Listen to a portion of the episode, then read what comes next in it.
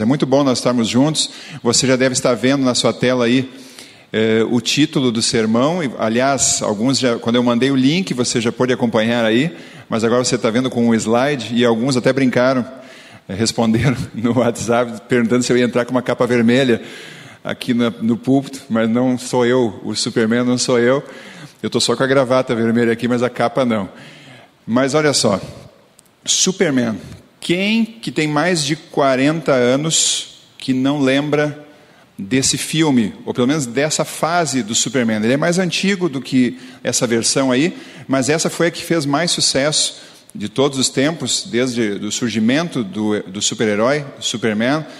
E você certamente lembra disso, você que já viveu um pouquinho mais. Quando eu tinha seis anos, isso em 1979, esse passou a ser meu super-herói favorito. E vai ser muito simples você entender por que, que isso aconteceu. Porque olha só, ele voava, ele levantava carros, ele era a prova de bala, ele enxergava através das coisas, ele ajudava todas as pessoas que precisavam, dentre outras características e, e virtudes que ele possuía. Então não tinha como uma criança não ficar encantada com um personagem desses e não passar a querer ser ele, a imitá-lo, a brincar como se ele estivesse junto ali lhe protegendo. Então o Superman, na minha geração, quando eu era criança, certamente, imagino que muitos que estão assistindo aí se identificam, foi eh, o grande herói da infância. Mas o fato é que, e até irônico, em 1995, o ator que interpretou aquela versão então de Superman, Christopher Reeve, ele ficou tetraplégico após sofrer um acidente a cavalo. Uma coisa até meio despretensiosa, acabou levando aquele que era né, o grande super-herói a ficar nessa condição. E o fato é que o homem de aço, ele morre não muito tempo depois, nove anos depois, aos 52 anos, de uma grave infecção que se deu pelo quadro já que ele vinha apresentando eh, na sua saúde, em função da sua condição. E aí, então ele vem a perder a vida. Depois, enquanto esteve doente, ele fez várias eh, campanhas buscando eh, ajudar pessoas que se encontravam na mesma condição que ele, investiu muito dinheiro daquilo que ele ganhou interpretando o Superman, mas infelizmente ele morreu naquela condição de tetraplégico e novo ainda com 52 anos. Mas o fato é que apenas os heróis da TV, eles são imbatíveis. Os heróis da vida real, eles têm seus limites. E o grande herói da vida real chama-se pai. Está ali com letra maiúscula. Esse é o grande herói de verdade. Eu quero dizer para as mães não ficarem com ciúmes hoje, porque em maio eu falei para vocês também. E o pai é o herói, a mãe é a rainha, ok? Então cada um tem o seu título bem destacado, tem a sua importância grandiosa na nossa vida, mas hoje é o dia de falar do nosso grande herói, o nosso pai. E você sabe como o seu filho lhe vê, falando com você agora, pai que está me assistindo aí, você sabe como é que o seu filho lhe vê? Claro que cada um tem seu filho nas mais diversas faixas etárias, mas eu vou apresentar para você como é que o seu filho, nas diversas idades, que ele pode ter, como é que ele enxerga. Ok? É bem interessante isso aqui. Mas olha só, acompanha comigo aí. Se você tem filho de quatro, até quatro anos, você pode fazer tudo. Ele diz: O meu pai pode todas as coisas. Você é o Superman. Se o seu filho tem até quatro anos, ok? Você é imbatível, insuperável. Você é o cara, é o máximo. Se seu filho tem cinco anos, meu pai sabe muitas coisas. Você é a pessoa mais inteligente que existe na face da terra. Coisa boa, né? Você que tem os filhos nessa idade aí, você é tudo de bom. Se o seu filho tem seis anos, meu pai é mais esperto do que o seu pai. O filho já começa a ficar competitivo com os amigos e o pai dele é melhor do que o pai dos outros amiguinhos. É isso que ele fala, é isso que eles falam por aí. Mas e na sequência? Bom, com oito anos, Aí já começa a mudar um pouquinho. Meu pai não sabe exatamente tudo. Por quê? Porque o filho agora já está na escola, mais ou menos com essa idade, ele está aí pelo terceiro ano, ele já descobriu que existe uma pessoa que sabe muita coisa, chamada professor ou professora, e às vezes o professor fala alguma coisa, de repente ele pergunta em casa, você não tem uma resposta rápida, ele pensa, ah, a professora o professor sabe mais que o pai, e ele já começa a ver que você não é assim tudo aquilo que ele havia imaginado que você fosse. E começa a vir uma fasezinha que isso vai mudando até que quando chega ali nos 15 anos, ele diz assim: antigamente, quando meu pai foi criado, as coisas eram muito diferentes. Ele já começa a ver você meio ultrapassadinho um pouco, né? Mas agora os anos vão passando, e se seu filho tem aí pelos 21 anos, o pai, coitado, está totalmente por fora. Você, para o seu filho aí de 20, 20 e poucos anos, está defasado. Que coisa, né? Que mudança de quando ele era pequenininho, você era tudo na vida, sabia todas as coisas, agora ele já lhe olha assim, puxa, pai, coitado, não sabe mais nada. Mas o tempo passa e nada como o tempo, né? Nada como o filho começar a ver a vida como ela é. E aí, aos 30 anos, ele já começa a dizer assim: ó, talvez devêssemos pedir a opinião do papai, afinal de contas, ele tem muita experiência. Aí, quando o filho então chega aos 35, não vou fazer coisa alguma sem falar com o papai. Veja como as coisas vão se modificando com o passar dos anos. Quando o filho chega aos 40, ele diz assim: Eu me pergunto como o papai teria lidado com essa situação. Ele é tão sábio. E aí então quando você chega, quando um filho chega aos seus 60 anos ou mais do que isso, em alguns casos, infelizmente, não precisa chegar a essa idade, e talvez ele já não tenha mais o pai, ele diz assim: Eu daria tudo para que o papai estivesse aqui agora e eu pudesse falar com ele sobre isso. Aí, quando você já não tem mais o pai, não precisa necessariamente estar com essa idade ou mais, infelizmente, algumas vezes o pai eh, descansa cedo, você sente falta de, dele estar ali para poder lhe dar aquele conselho, aquela palavra sábia para poder lhe ajudar em alguma situação. Mas aí estão as diversas é, faixas etárias e a maneira como cada filho vê o seu pai, mas o importante aqui é que começa e termina bem. Tem uma fase ali no meio intermediária que, que o filho começa a buscar sua identidade, começa a pensar que ele sabe mais que o pai, mas logo depois ele reconhece que o pai é importante e volta a ter aquele respeito, aquela dependência de alguma forma das opiniões, dos conselhos, e eu tenho certeza que isso para você, pai, é muito importante, por mais que você queira ver o filho se desenvolvendo, ele andar pelas próprias pernas, mas eu entendo que deve ser importante para você também é, sentir que, independente da idade que o filho tem, ele reconhece que você continua sendo importante na vida dele. E eu quero mostrar para você aí, se você ainda não conhece, esse é o nosso herói lá de casa. Tá aí, a gente chama ele lá em casa de Brunão. Eu sou o Mano ou Bruno, e aí está o Brunão, eu e as minhas irmãs, a Helena é que está ao lado, a Rosana, que é o bebê lá de casa, está ali por cima dele. E pai, eu sei que tu está assistindo aí, tu é o nosso herói. Tu é uma figura muito importante, muito especial na nossa vida. Já que eu não participei dos vídeos ali, fazendo homenagem para os pais, estou fazendo agora aqui ao vivo e a cores. E te desejo um dia muito feliz, pela graça de Deus. Deu para fazer um ajuste na agenda, a gente não vai poder estar amanhã, mas hoje à noite a gente vai poder se encontrar e te dar um abraço já de Feliz Dia dos Pais. Mas o pai como um herói. Deixa eu contar algumas coisas para vocês. Eu não posso contar algo de vocês porque eu não, não conheço a realidade é, do dia a dia de você, filho, que está com seu pai aí agora.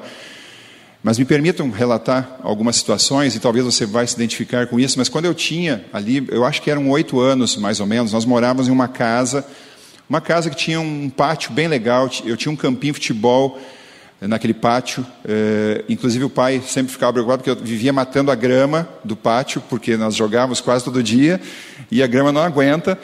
E nós estávamos matando ela de tanto jogar. Mas era um pátio bacana, tinha árvores é, frutíferas, tinha uma goiabeira, que era uma das coisas que eu e a Helena mais gostávamos de, de subir, não só para colher as frutas, mas de brincar nessa árvore.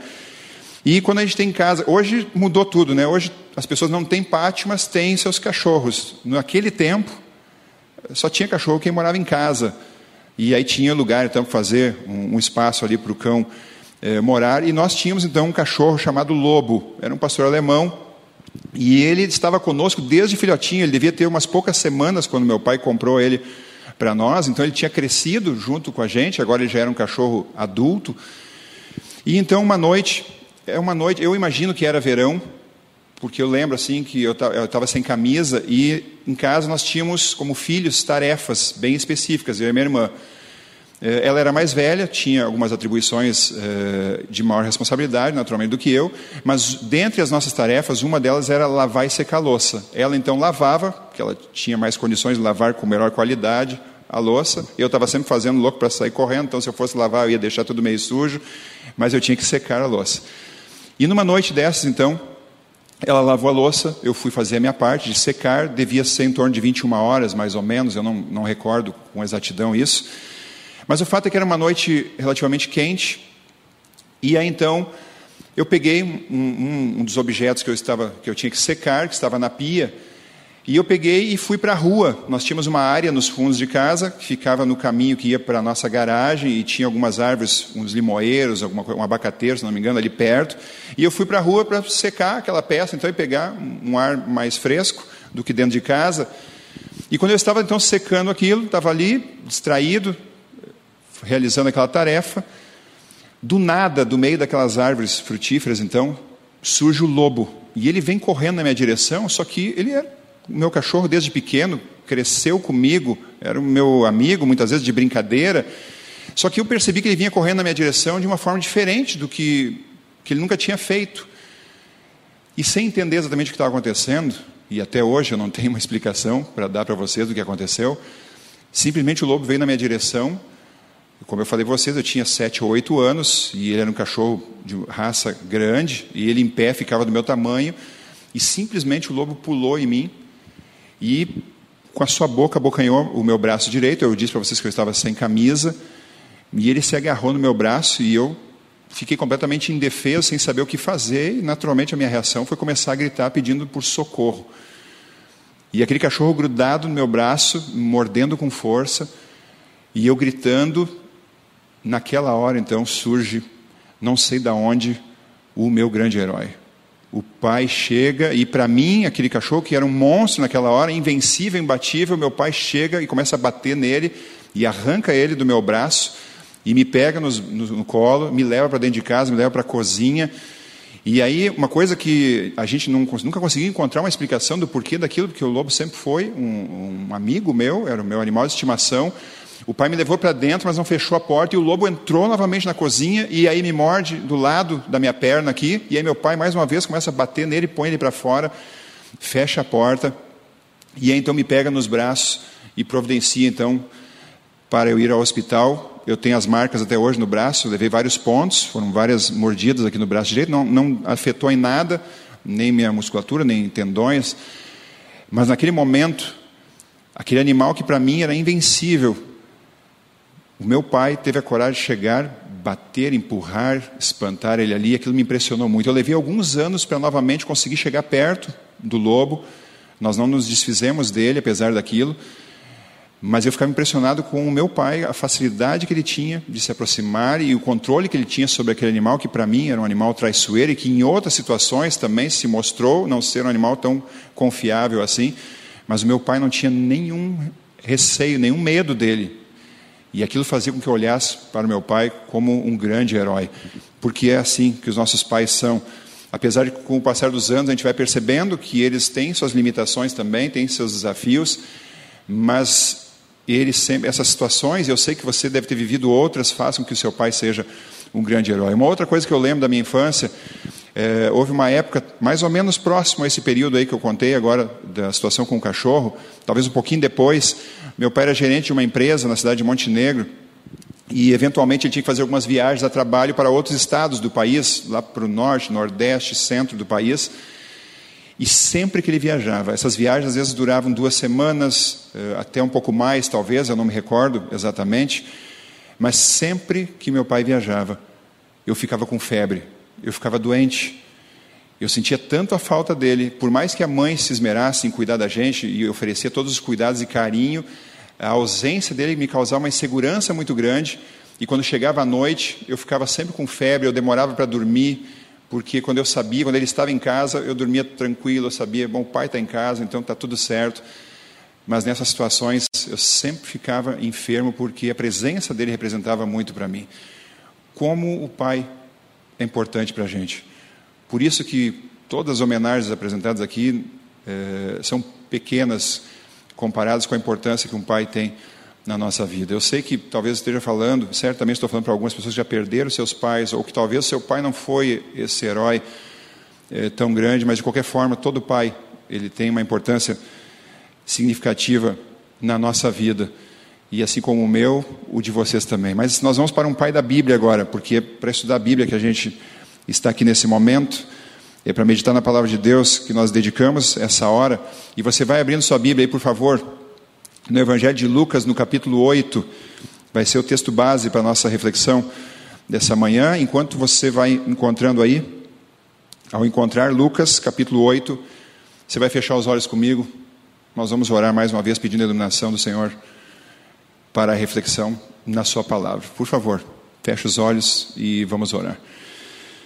Senhor, estamos aqui num sábado comemorativo ao Dia dos Pais, nosso Pai terreno, mas acima de tudo esse é o dia do nosso Pai celestial, o Pai que está acima de todos os pais, o, o Pai, o único Pai realmente infalível, o super Pai. Obrigado porque podemos estar aqui na Tua presença nesse momento, com a Tua palavra aberta, e nós oramos pedindo para que o Senhor nos dê entendimento daquilo que o Senhor quer transmitir para nós nesse momento, e nós o fazemos em nome de Jesus. Amém. Amém. Acompanhe comigo, por favor, Lucas capítulo 8, a partir do verso 40, onde diz assim: Ao regressar Jesus, a multidão o recebeu com alegria, porque todos o estavam esperando. Que coisa, como me toca isso assim quando eu leio essas diversas situações nos evangelhos, quando narra que Jesus estava chegando em algum lugar e ali sempre haviam multidões, havia muita gente esperando com expectativa a sua chegada. É tão bacana de imaginar essa situação, a expectativa das pessoas, claro, cada uma tinha um, um interesse não estou dizendo que é errado isso, mas cada uma esperava que ele pudesse ajudá-las em algum aspecto de suas vidas, ou algumas simplesmente porque a presença dele fazia bem para elas, porque ele aceitava todos, ele tinha um olhar de carinho, uma palavra de ânimo para cada pessoa. E sempre onde ele chegava, você vai ver que se repete nos evangelhos, havia muita gente o esperando. Mas aí no verso 41, diz que eis que veio um homem chamado Jairo, que era chefe da sinagoga, e prostrando-se aos pés de Jesus, lhe suplicou que chegasse até a sua casa. E finalmente o verso 42: Pois tinha uma filha única de uns 12 anos que estava à morte. Algumas coisas interessantes aqui, desses poucos versos nós lemos. Nós vimos na narrativa do versículo 41, Jairo era um homem importante na sua comunidade. Nós vimos aqui que ele era o chefe da sinagoga. Para ocupar essa função, certamente era um homem respeitado ali no seu meio, as pessoas que o conviviam lhe viam como alguém é, capaz para ocupar essa função. E agora então, esse homem está aqui, era um daqueles que estavam dentro da multidão, aguardando Jesus chegar. Mas na sequência da história, nós também vemos que se ele era o chefe da sinagoga, ele era um homem religioso e, é, portanto, era um homem que se preocupava também com as coisas eternas, com as coisas espirituais. Mas agora, o que a situação mostra é que esse homem ele estava fragilizado, ele estava impotente diante da enfermidade da filha que tanto amava. É interessante que, agora olhando aqui para a figura de um pai, Jairo, apesar de ser o chefe da sinagoga e etc., outras características que a Bíblia dá, o fato é que aqui estava um pai que durante a sua vida eh, montou ou construiu uma estrutura para proteger a sua família, certamente oferecia todo o cuidado, todo o carinho, todo o amor para essa que a Bíblia diz que era sua única filha de 12 anos aproximadamente. Mas o fato é que essa situação que ele enfrentava agora fazia com que toda a estrutura que ele havia criado para proteger a sua família e de forma especial essa filha era completamente inútil para reverter o quadro em que ela se encontrava. E é interessante que todos nós somos assim. Todos nós buscamos construir uma estrutura de vida para que os nossos queridos eles estejam seguros, eles se sintam bem, estejam protegidos. Mas infelizmente nesse mundo aqui, por mais que a gente se esforce, por mais que a gente procure eh, buscar todas as coisas que dão essa segurança, essa proteção, em algum momento da nossa vida alguma coisa surge e mostra que todas essas coisas elas são inúteis ou são frágeis e não podem resolver algum, alguma situação que nós estamos vivendo, e esse foi o caso de Jairo, agora quando tinha sua filha enferma. Apesar de todo o respeito que tinha da comunidade, apesar da, da função elevada ou destacada que ele ocupava na sua igreja da época, nada disso podia fazer a diferença na vida da sua filha nesse momento. Mas o que fazer quando enfrentamos momentos assim na nossa vida. E talvez eu estou falando para algum pai, algum chefe de família, alguém que está assistindo, que está vivendo, e certamente de alguma forma, todos estamos vivendo um momento delicado. Mas você pode estar vivendo um momento onde você tem esse sentimento: puxa, eu lutei a vida inteira para dar uma estrutura, um conforto, uma segurança à minha família, e agora parece que tudo está saindo pelo meio dos dedos. O que fazer? Jairo estava ali, estava entre a multidão que aguardava Jesus chegar. E o que acontece? Esse homem, esse homem importante, esse homem respeitado, esse homem de reputação, ele agora se humilha perante Jesus em busca de auxílio. Certamente, ele ouviu falar do que Jesus estava realizando, por onde passava, ele devia ter ouvido testemunhos de pessoas que haviam sido curadas ou beneficiadas por Jesus em algum momento eh, das suas vidas, e ele creu nisso, ele creu que se Jesus tinha ajudado outras pessoas, eh, ele podia ajudar a ele naquele momento. Mas é interessante que às vezes é difícil para nós reconhecermos que precisamos de ajuda, e eu conheço tantas pessoas que às vezes elas sentem que precisam, mas elas têm dificuldade de reconhecer isso, acham que é uma humilhação, não conseguem se colocar num, é, no lugar de alguém que realmente está necessitado, e faz, infelizmente faz parte da nossa natureza caída, às vezes, esse sentimento. Mas esse homem tinha todos os motivos para pensar: puxa, mas eu, eu sou um chefe da sinagoga, eu sou um líder, e esse Jesus, né, eu já ouvi coisas dele, mas não sei exatamente quem ele é. Mas agora vem o grande ponto. Por amor à filha, esse homem, ele deixa para lá o orgulho, ele deixa para lá o que, que as pessoas iam pensar dele, e ele se lança aos pés de Jesus, ele se prostra, diz a Bíblia, ele se humilha, ele cai ali perante Jesus e desesperadamente ele pede ajuda porque naquela hora não importava mais sua posição, o que ele tinha o que ele não tinha, mas o que importava para ele é que a sua filha fosse restaurada. Naquela hora, o mais importante era a coisa mais preciosa que ele tinha na vida, que era a sua filha. E por isso, então, ele se humilha em busca daquilo que ele entendia naquele momento que seria a única solução que poderia haver para o dilema que ele estava vivendo.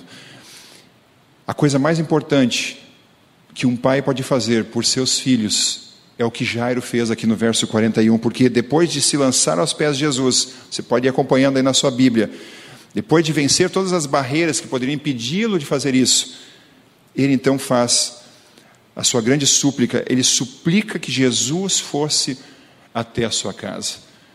E por isso que você está vendo na sua tela aí que a coisa mais importante que um pai pode fazer por seus filhos ao contrário do que muitas vezes a gente pensa, que é, é trabalhar muito para oferecer as coisas materiais, que é importante, por favor.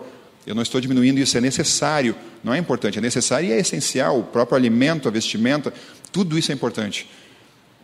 Mas entenda que tudo isso vai ser inútil se esse convite que Jairo fez não for feito por mim e por você, que é convidar Jesus para estar na nossa casa, na minha e na sua casa.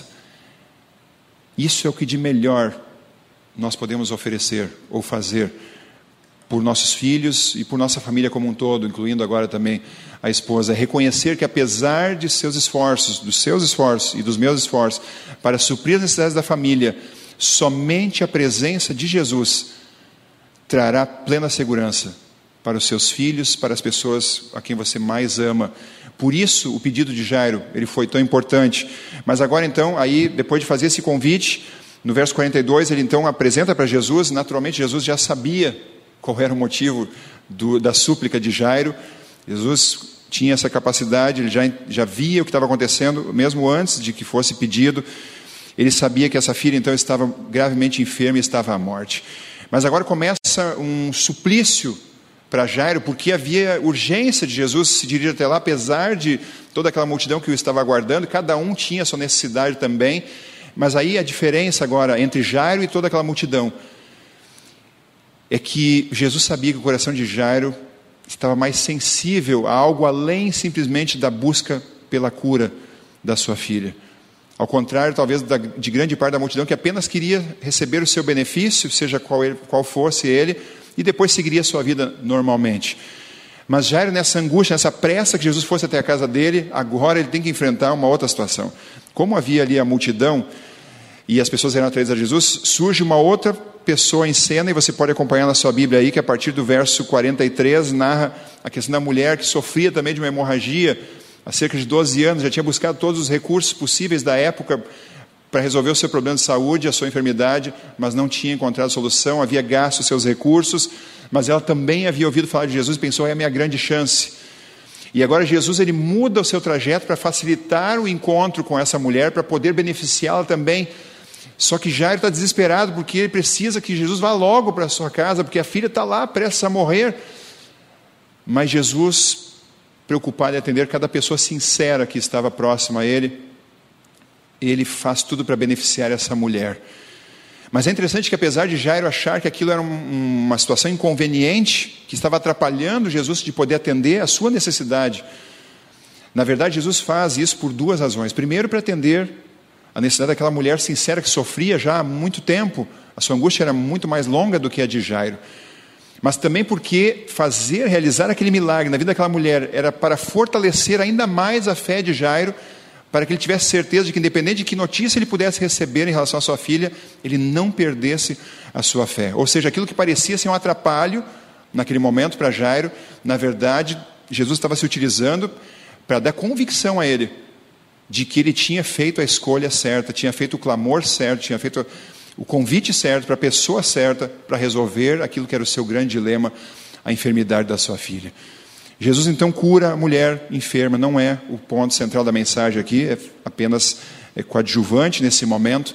Mas agora você vai dar um salto na sua Bíblia e no verso 49, olha que situação.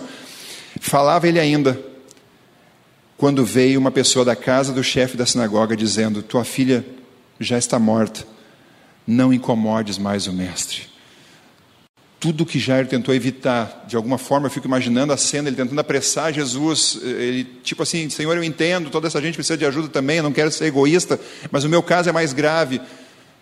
Tudo o que ele tentou evitar, infelizmente, nesse momento, é, acaba indo por terra, porque chega a notícia de que a filha havia morrido.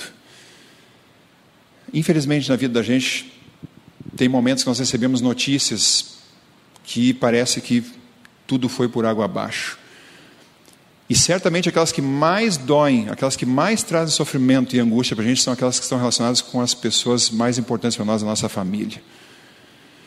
E eu imagino que o dilema maior hoje que muitos têm enfrentado, é claro que algumas pessoas têm vivido, e nós percebemos nas quartas-feiras aqui no culto, no chat, os pedidos que, que mais se avolumam são sobre questões de saúde, principalmente ligados à pandemia que nós estamos vivendo.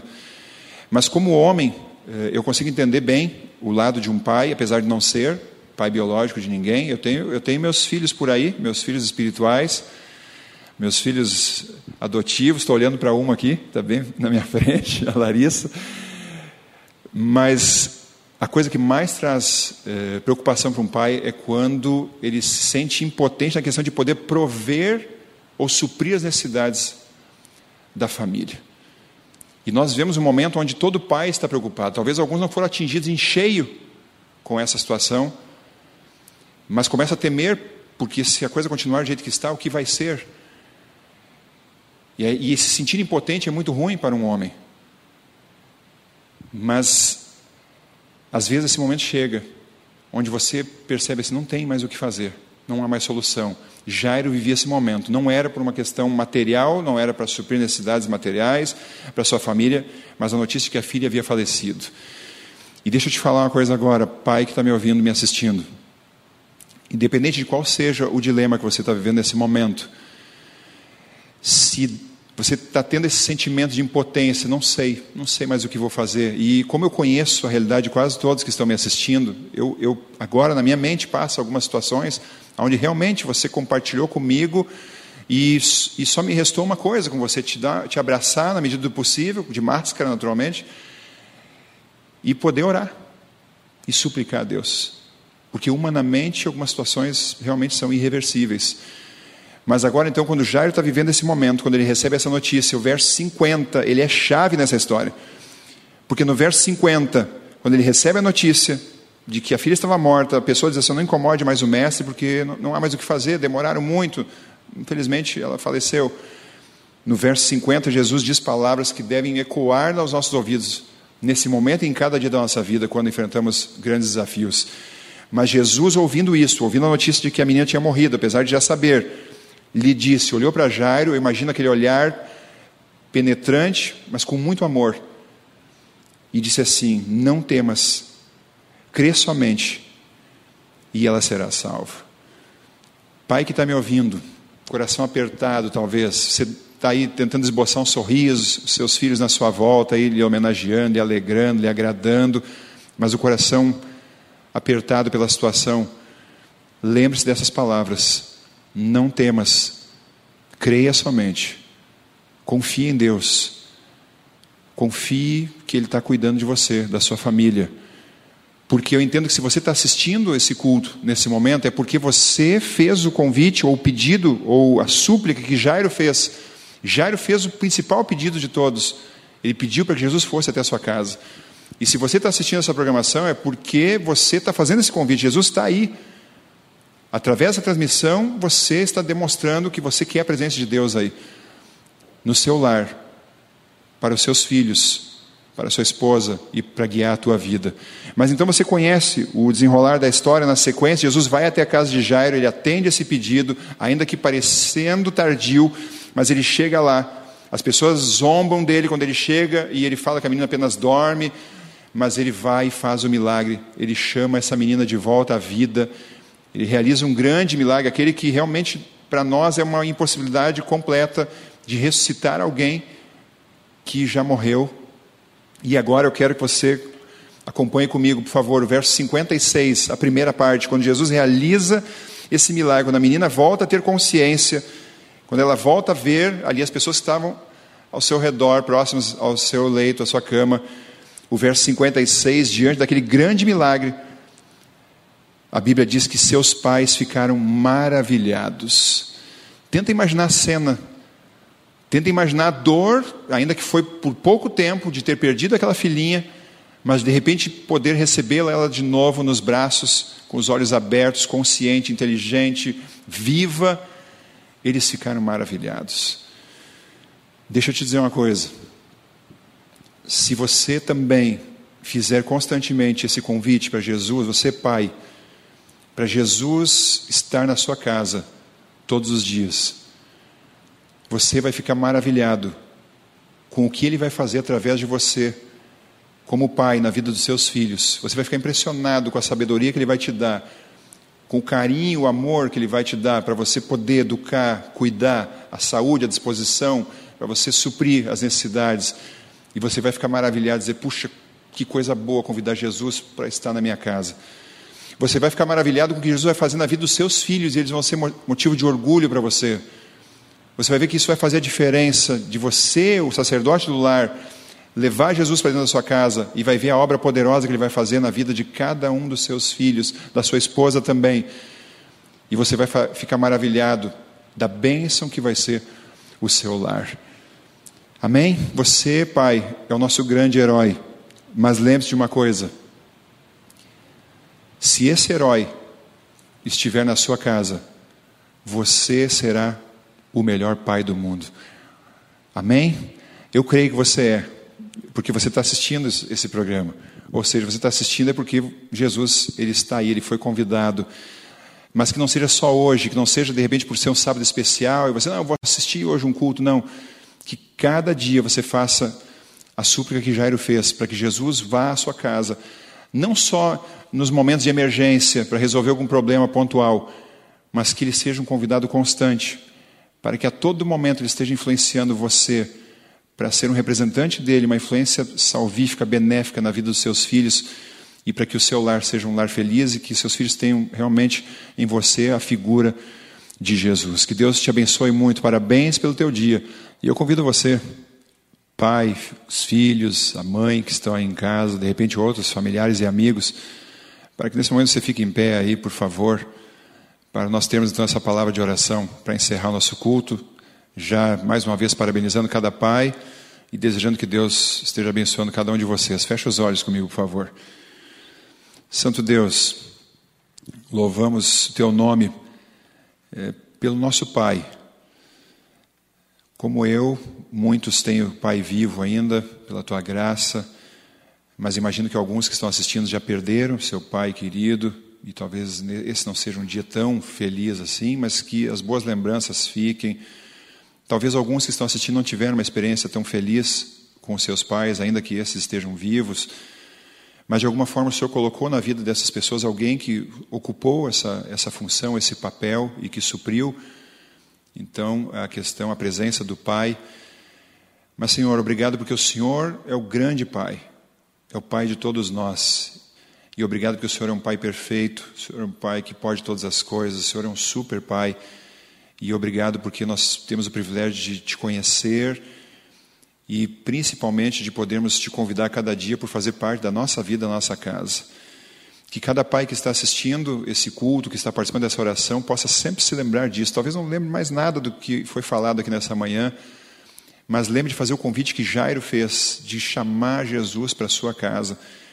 Porque se cada pai fizesse isso, nós não teríamos lares se dissolvendo, nós não teríamos filhos sofrendo, nós não teríamos, teríamos tantas situações desagradáveis, mas teríamos, teríamos lares fortes, cheios de amor, sólidos, ainda que enfrentando desafios mas sabendo que o Senhor está no comando de tudo e que os nossos pais aqui dessa igreja possam ter esse entendimento e fazer o seu papel de sacerdote do lar, convidando o Senhor para estar a cada dia presente em suas casas.